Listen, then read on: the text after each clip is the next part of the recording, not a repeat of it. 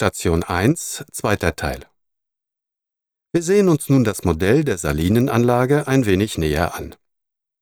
Anhand des Modells kann man erkennen, wie im Laufe der Jahrhunderte bei der Gewinnung des Salzes aus salzhaltigem Wasser vorgegangen wurde. Im oberen Teil des Modells wird das Verdampfen der Sohle, das Lagern des Salzes und das Formen des Salzes zu den sogenannten Salzbroten gezeigt. Im unteren Teil sieht man die Gewölbe, wo die Sohle gesammelt wurde, sowie die Anlagen, mit denen sie an die Oberfläche befördert wurde. Hier können Sie auch sehen, welche verschiedenen Systeme dabei im Laufe der Zeit aufeinander folgten. Zuerst wird ein Schwingbaum mit Gegengewicht verwendet. Er ist in der Mitte des Modells zu sehen. Die Schwingstange besitzt an einem Ende einen Eimer, am anderen ein Gegengewicht und wird von Arbeitern bedient. So kann das Wasser direkt am Boden abgeschöpft werden. Es hatte einen Salzgehalt von 40 Gramm pro Liter. Die Paternosterwerke, rechts im Modell zu sehen, werden im 14. Jahrhundert eingebaut. Sie heben das aus unterirdischen Brunnen geschöpfte Wasser an die Oberfläche mit Hilfe einer Eimerkette, die über ein Räderwerk von Pferden gezogen wird.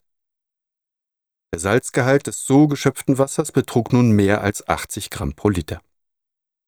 Im 18. Jahrhundert werden auch Kolbenpumpen eingesetzt, die von Hand betrieben werden. Im Jahr 1750 wird eine Pumpenanlage gebaut, die von dem Flüsschen La Furieuse angetrieben wird, mit einer Hydraulikpumpe links im Modell zu sehen. Auch heute noch dient sie zum Antrieb der im 19. Jahrhundert installierten Sohlepumpe, die das Wasser aus 246 Metern Tiefe heraufholt. Hier besitzt es einen Salzgehalt von 330 Gramm pro Liter.